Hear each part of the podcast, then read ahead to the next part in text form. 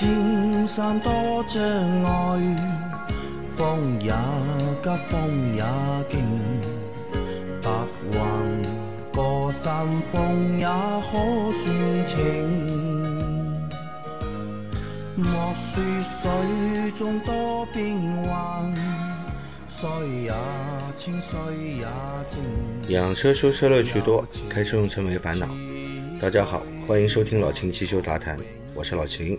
大家好，我是老秦的小工杨磊。大家好，我是阿 Q。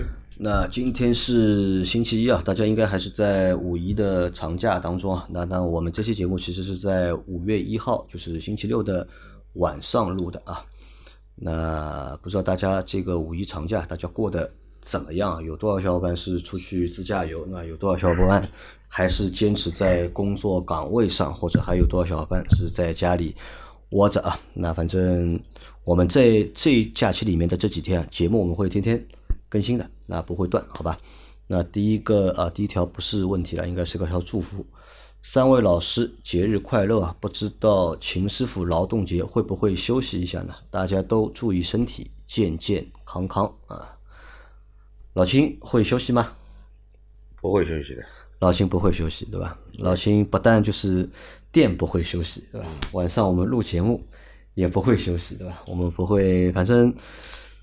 我们这个节目真的蛮厉害的，就是一年三百六十五天，对吧？天天有节目，呃，天天有节目啊。然后不管是什么节，对吧？从元旦，对吧？到五一，到国庆，到春节，嗯，基本上我们的节目每个星期都会有，那不会就是断档啊。那也希望就是在听我们节目的小伙伴，对吧？也希望你们节日快乐啊，也要注意身体，对吧？健健康康的啊。那下一条是问题啊，秦大师好，我的车奇瑞麒麟 G 三手动挡，车跑的时候啊有嗡嗡声，用千斤顶把车左前轮支起来，发动汽车未挂档没有杂音，挂档后能听到从发动机舱传来的有点大的噪呃杂音，踩油门转速越高声音越明显，轮子转的时候踩离合还有杂音。轮子停止转动就没有了，把右轮支起来测试也是这样，这大概是哪里的问题？谢谢解答。啊，首先这个你把车子的那个驱动轮顶起来以后，你挂档，嗯，去跑的话，声音都是会比较大的，好吧？这个是肯定的。之所以我们开车的时候听不到，因为车辆本身是有隔音的，嗯。好吧，你要是站在车外听的话，车子肯定是有声音，肯定是有声音。对你站在轮子旁边，你听这个发动机舱的话，肯定有噪音的，因为发动机和变速箱都在工作啊，都会有噪音的，啊。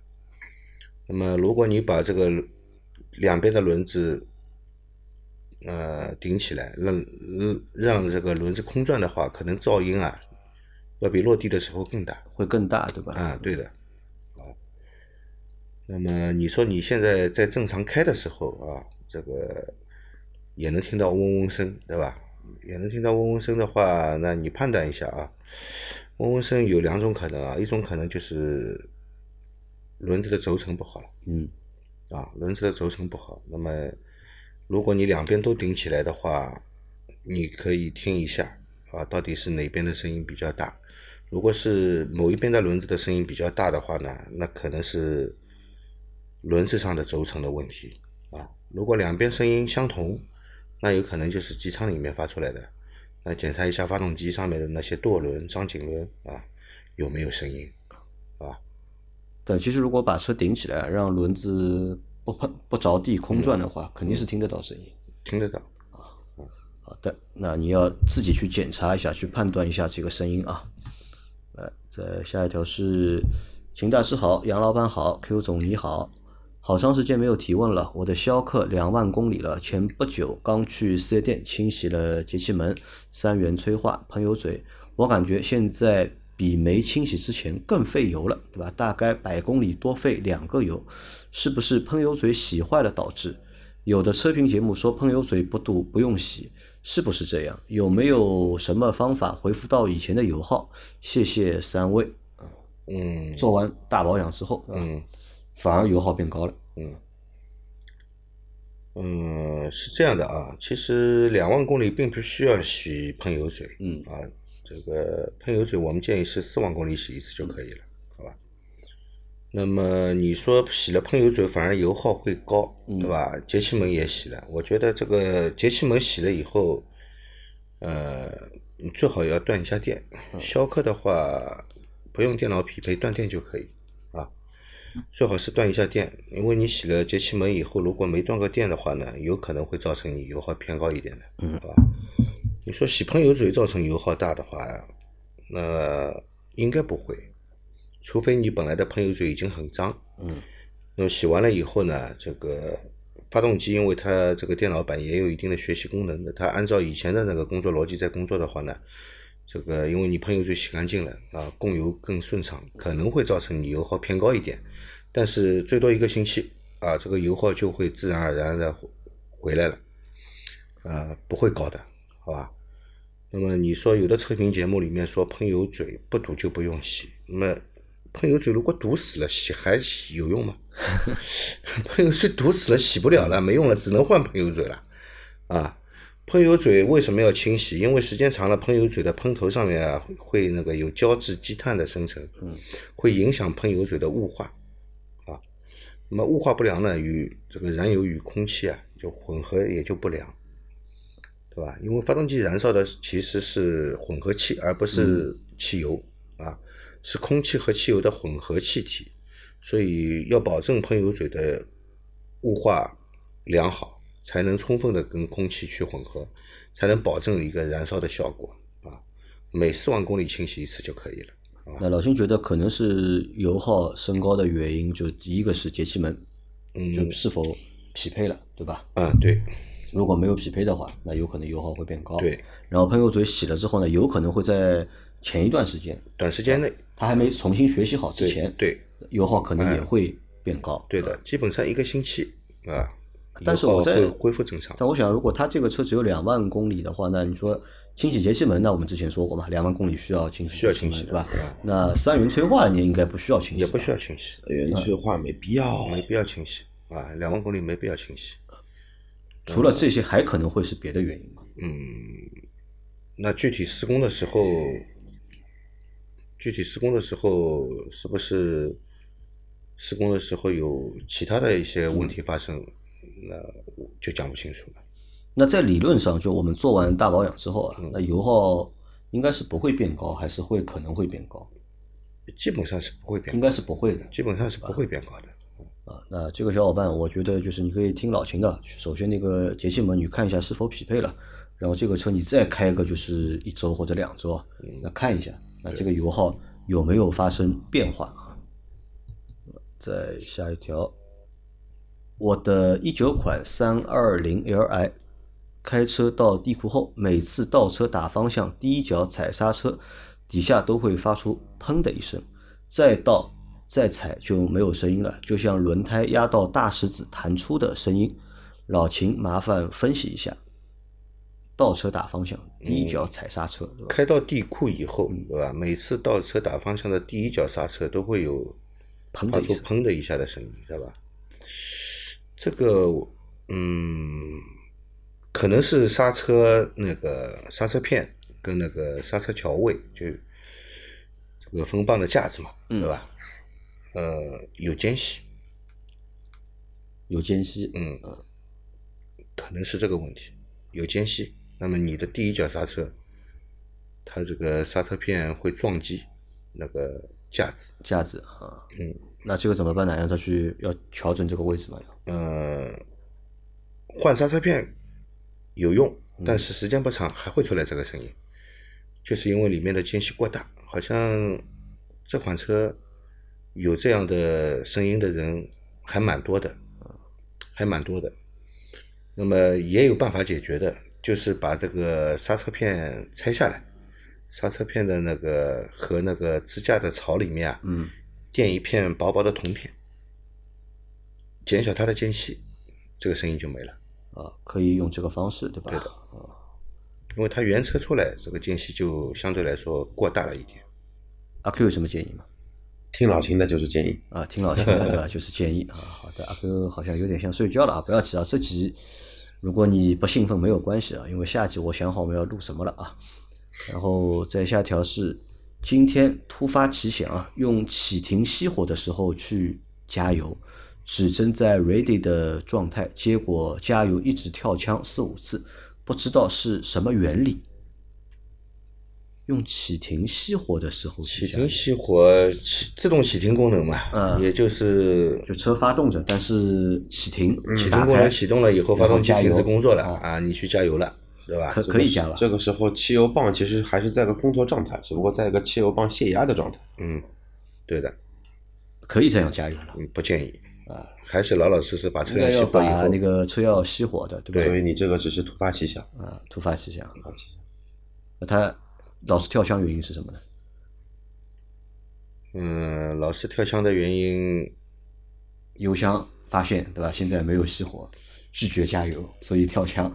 没有，如果这个汽油泵电机还在工作的话，嗯它那么既然已经熄火了，它油供到供轨里面压力已经够了，它会从回油管里面往回往回回，嗯回啊可能会影响到这个油油箱的这个这个油通风，对油油气的一个通风，对，会影响到油气的通风的话呢，有可能让你的枪不停的跳。不停的跳啊，对所以还是要把那个熄火之后，对吧？再加油啊。来，再来一条是三位老师好，好久没来探访，有两个问题来讨教：一，汽车换机油用油抽子吸对比自重放油能吸干净吗？二，汽车直营店和四 S 店有什么区别？辛苦三位老师，预祝节目红红火火。啊，第一个问题是关于换机油的，对吧？嗯，用油抽子吸对比自重就是真空真空吸和放油底壳螺丝，啊，哪个吸的干净或者放的干净。对啊，那就要看你的油底壳是什么样子油底壳的造型对，或者是这个机油尺导管的位置啊。那油底壳造型如果是阶梯型的，嗯，那么正好你的那个机油尺导管是在高的那一那一边，而不是在低的那一边。那么用真空吸油呢，可能是吸不干净的底下的会吸不到啊。对，如果是阶梯型的啊，这个机油尺导管也是在最低点这个位置的，嗯，那你放心大胆的抽啊，因为一般来说，真空抽油只要能够抽到底的，都比放油干净，会干净。因为放油螺丝其实不在油底壳的最低点。一般的油底壳螺丝啊边上好像还有一圈，对的，那个类似于像防波浪板的那种造型在。对的。所以呢，呃，用重力放油的方式啊，呃，跟跟这个真空抽油的方式比较啊，如果真空抽油的那个机油尺导管这个真抽油管能够探到油底壳最低的底部的，那肯定是抽油干净。抽油干净，对吧？那么如果是这个油底壳，发动机油底壳是平的，没有阶梯状的，那就不用考虑了，百分之一百是抽油干净。抽油干净啊。对，好的，然后第二个问题应该让阿哥来回答了。汽车直营店和四 S 店有什么区别？直营店跟 4S 店有什么区别啊？直营店，直营店做个比喻吧，你上苹果官网买手机，啊，或者去线下的苹果店里买买苹果手机，这个就直营店。或者去特斯拉，对，去特特斯斯拉的门店买车的话，因为这个是直营的，对吧？因为是这个这个直接是厂家他们的直营的一个就是销售的网点或者是销售的一个终端，对吧？对。那如果你去四 S 店的话呢，四 S 店其实都是代理商嘛，或者是经销商，对吧？他们虽然说车是问主机厂拿的，对吧？挂的那个牌子也是主机厂的牌子，但是其实他们和主机厂是没有关系的，他们只是一个代理商或者是经销商的一个角色。其实还有个最根本的一个区别，4S 店的话呢，为什么叫 4S 呢？销售、售后、零配件、供应及服务嘛，这四项为一体嘛。直营店的话呢，它只是把 4S 店的一个各个作用给啊，功区分了，能合在了一起嘛，对吧？？没有做了一下区分。嗯，直营店的话呢，销售是只负责销售，嗯，售后维修只负责维修，甚至于说像特斯拉的话呢，你钣金喷漆做保养也是单独的，提车也是单单独的，然后你有什么任何的问题回复，都是通过线上的方式跟客服进行一个回复。那可以我问你啊，你觉得到底是直营店的模式好，还是四 S 店的模式好？从哪方面看？啊，你说从那个就是当今说目前的这个就是消汽车的消费市场，对吧？你觉得是用直营的方式做比较好，还是用四 S 店的方式做比较好？中国我认为还是四 S 店模式会比较更合适一些。直营的话呢，理念理念不错，但是还是有很多问题存在，比如说与客户的沟通问题不畅，包括一些叫什么的？就是说消费者的一些对于维权的这么一些东东西，就很容易被扯皮嘛。但不是，如果我直营的话，我其实更通畅呀，对吧？我消费者可以直接联系到对，理论上是更通畅，因为你的维修中心也好，嗯。零售中心也好，都是厂方直管。对啊。但是会有个问题，你遇一些遇到一些服务上或者说承诺上的一些问题，销售推售后，售后推销销销售，嗯。消费者很容易在两个，而且一般的话呢，维修中心跟它的零售中心，嗯一个是在市中心，啊，一个在最热闹的一个 OBD 的一个商商块，一个都是在一些鸟不拉屎的一些地方，哪里便宜哪里去驻场，所以说这个中间的话也会有一些问题存在。那反而就四 S 店会更简单，对吧？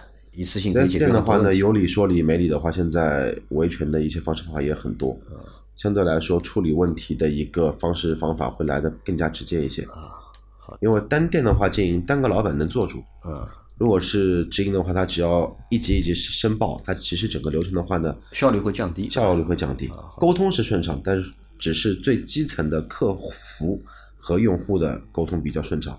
就好比我们打厂房的四零零电电电话，沟通够顺畅吧？嗯，顺畅，但它解决不了问题。啊，阿 Q 不愧是专业人士啊。但那我在想，那直营店如果有你说的那么多问题的话，那我看但现在很多的就是嗯品牌要做直营啊，都在要想大力直营的话呢，有对于经经营的话来说会有两个优势。嗯一的话呢，建店成本低，它比一家建一个 4S 店的成本要低太多太多了。换句话说，现在你最贵的上海的商圈，你在陆家嘴，你在那个叫哪里啊？哎呀，我也给忘了，就是未来跟那个特斯拉的那个中合生汇呃，不是不是不是，未来跟特斯拉啊太古汇两两个地皮的话是最租的呃最贵的一嗯个房租，每年的话其实折合的一个房费其实也也比开四 S 店来的要便宜，运营成本会低因。为店因为店小嘛，店小嘛对吧？因为四 S 店大嘛，对吧？店小，你租几个门面的，我放几台车，我就可以作为一个就是包括对于资金的压力也会比较小，因为一般的话呢，像商圈的房租是负一的，嗯，压三就是付一年压三个月嘛，嗯，但四 S 店的话呢，你至少有一块土地要签长期合同，签二十年，嗯。最起码吧，你二十年的话，基本上都是一个成本在里啊头。我懂了。啊，好理解了。啊，嗯。好，来再下一条。三位大师，你们好，我想咨询一个问题啊，我的是去年九月份提的比亚迪宋 Plus，从 D 档换 R 档或者反过来的时候，要等个大概一秒才有动力传过来，这是换挡逻辑的问题吗？或者是其他原因？求解答。还有一个问题就是，我偶尔发现这车驾驶位的后视镜有颗螺丝有被扭过的痕迹，棱角变形，而且生锈了，我能找他们吗？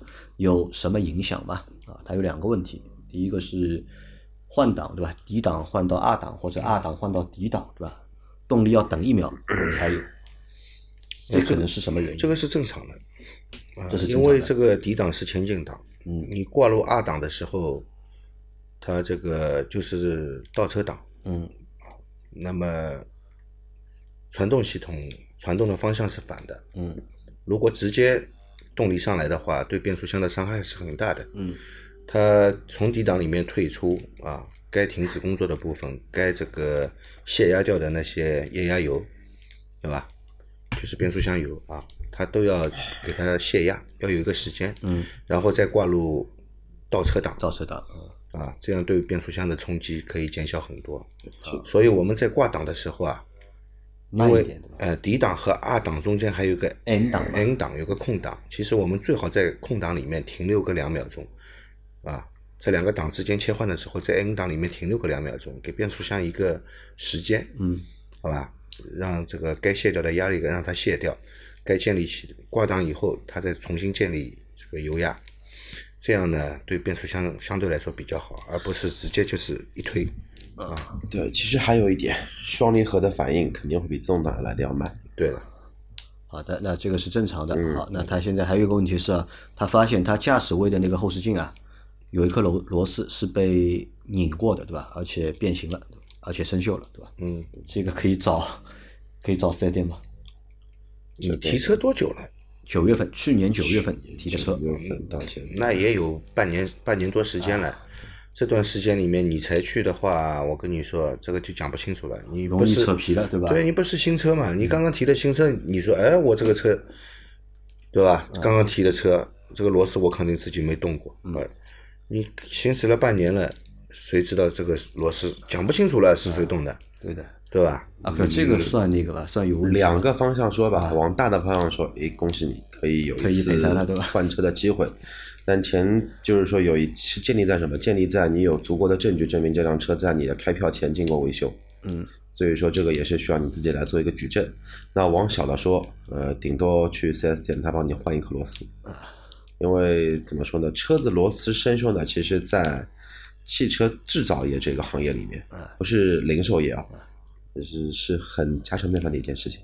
有螺多少丝生锈是很正常的。对，有很多很多的新车出厂，新车，比如说今天是我们五月一号嗯，四月二十八号生产的车子的螺丝都是锈的，很多，品牌不说了，基本上是一个常规现象。所以说，两方面讲吧，然后你自己也看一下这个车子有没有维修记录。如果说在你购买之前有这个维修记录，那真的是恭喜你，但他应该是找不到这个维修记录，找不到真要修我不可能记录下来的。有有有有。那万一碰到蠢的呢？啊，不可能，这个怎么可能呢？对吧？有那么蠢的有四 S 店吗？会有会会有这种概率的发生。那我觉得你可以去四 S 店，就是和他们的售后去反映一下这样的一个情况，或者呢，你先打电话去到他们的那个就是四零零，就是那个官方的那个售后去反映一下你这个情况，对吧？那么你告诉他，哎，为什么我这颗螺丝是坏的，对吧？被拧过，而且生锈了，你给我一个解释或者给我一个交代，对吧？那么你是尝试着去试一下，但是呢，这个呢也只能下也只能是去碰一下运气啊。就是我觉得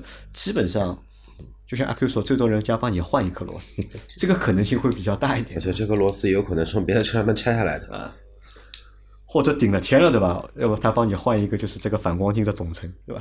帮你换一个给你，嗯？这个位置后视镜的位置，它应该说的是面罩的下面的几个螺丝。嗯，对，啊，也不要去在意了，因为这个东西要维权有点难，因为时间太长了。如果你是买回去的第一天或者第二天，对发现这个问题呢，啊哎，那这个恭喜你了，对，对吧？哎，但是啊，我在想阿 Q 啊，反光镜那么小一个东西，上面如果出现过维修的这个就是情况，对吧？或者是痕迹，嗯，能够去退一赔三吗？可以啊，它不符合新车标准。你只要车子，不要说反反光镜，要说维只要维修，哪怕说你这辆车油漆重新喷喷过啊，够小了吧？啊那也是退一赔三一样哪怕你换根保险保险杠，换个车灯一样。啊，好了，不要说了，说了人家听了就会，他会想法很多嘛，对吧？我觉得你先自己去试试一下吧，就。来，再下一条，三位大师好，辛苦了，麻烦向大师们请教，车型为北汽 E 幺三零一点三手动，原车刹车太软了，刹不住，追尾了，刹车踏板踩了一半才有反应，想升级刹车片，制动迅速，刹车距离短短一点，求大师推荐刹车片，谢谢三位大师解答。嗯，刹车太软，对吧？这位听众一看就知道是没有听了我们的付费节目关于刹车那一期。对，我们在上个星期的节目里面好像也有一个问题是关于回答，就是怎么提高那个刹车制动的这个性能的嗯，一个问题，对吧？那刹车反应慢啊，跟那个踩下去这个刹车距离长是两回事。啊，如果你踩下去有制动了，但是刹车距离长，那可能是刹车片的那个摩擦系数太低，嗯，制造成这个刹车距离变长了，对吧？这是有可能的。那么这种情况下呢，你更换一副比较好的刹车片，摩擦系数比较高的，嗯，那制动效果肯定会有提升，制动距离会变短。啊，如果你是踩下去以后它反应慢，嗯，啊，它反应慢，就是从你踩踏板到这个卡钳提供你这个制动力的这个时间相对来说长，反应慢的话呢，那就考虑刹车油的问题，啊，是不是应该换刹车油了？应该换刹车油，对啊，好的，还有一个什么呢？就是风棒，你说这个同时四个轮子的风棒的活塞都反应慢，推不出来，这个是不太现实的。要么就是什么呢？要么就是总棒，总棒皮碗有内漏，嗯，啊，它那个泵下去的油不足，反应慢也有可能啊。还有总就是而言之，就是你照你的这个，呃，因为车我也没试车，我也不知道啊。你如果踩下踏板，它刹车反应来得慢，嗯，那那首先是换油，换了油如果没有改善，那就考虑是刹车总泵的问题。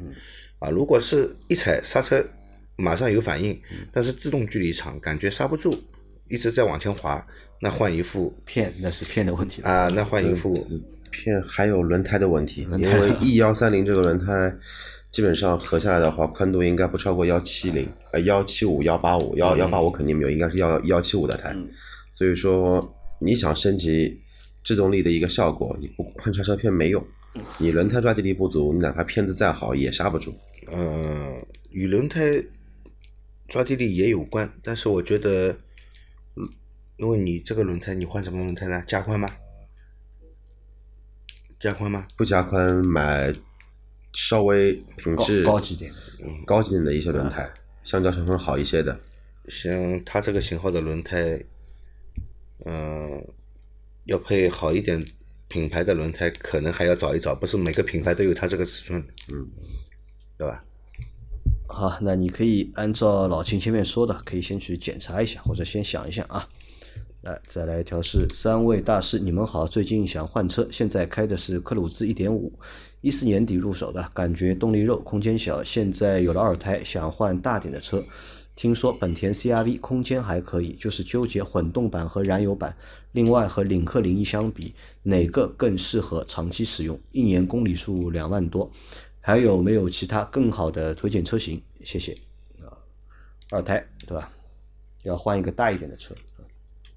嗯，现在考虑 CRV 对吧？但是在纠结混动的还是燃油版本的，并且呢，也要想和领克零一去做一下比较啊。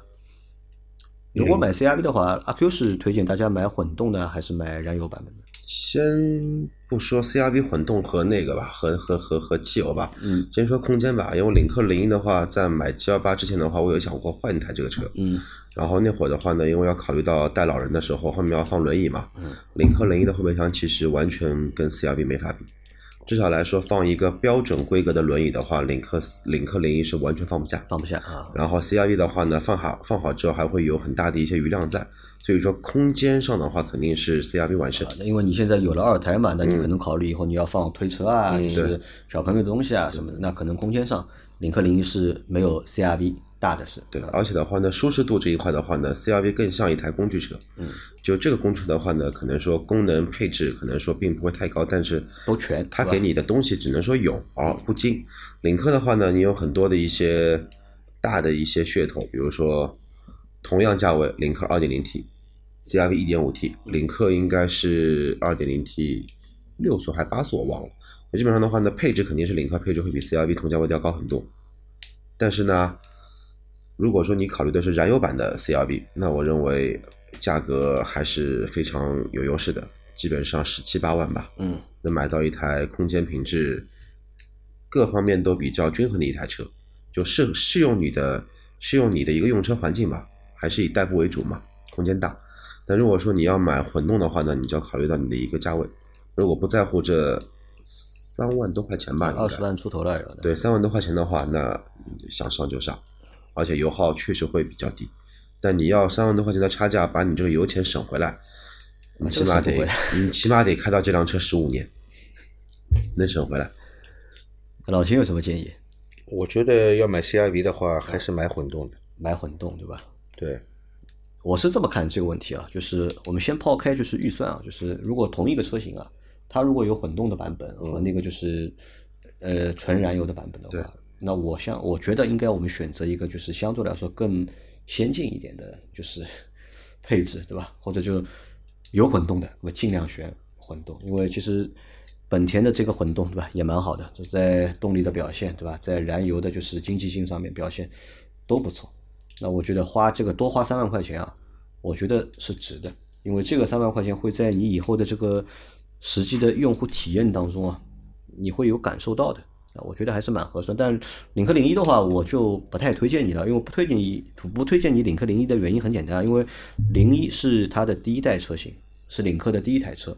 虽然说现在它也做了一些就是现在改变，出了一台 facelift 嘛，叫零一啊对的 Pro 嘛，应该啊对的。虽然说也做了一些改变，但是这个车呢，我觉得不太适合就是一个二胎家庭对来使用，就是个性还是稍太有个性了，我觉得。其实你和杨磊的那个需求会比较像，你也可以考虑一下杨磊的歼八，真的是二胎家庭，嗯我认为来说，如果说我的之后的生活环境和家庭的一些成员嘛，会有二胎的话，我肯定会考虑买一台 MPV。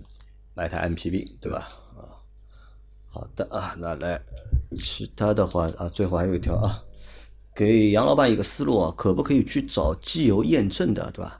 阿婆组合作啊，UP 主啊，阿婆主对吧？据我了解，很多自媒体有做这个内容啊，但是此路一定是艰难坎坷的。祝节目长长久久啊！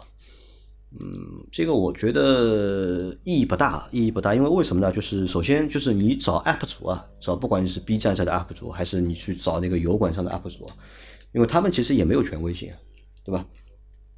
他们也不能就是开具对吧？相应的证明对吧？和你说对吧？这个是真的还是这个是假的？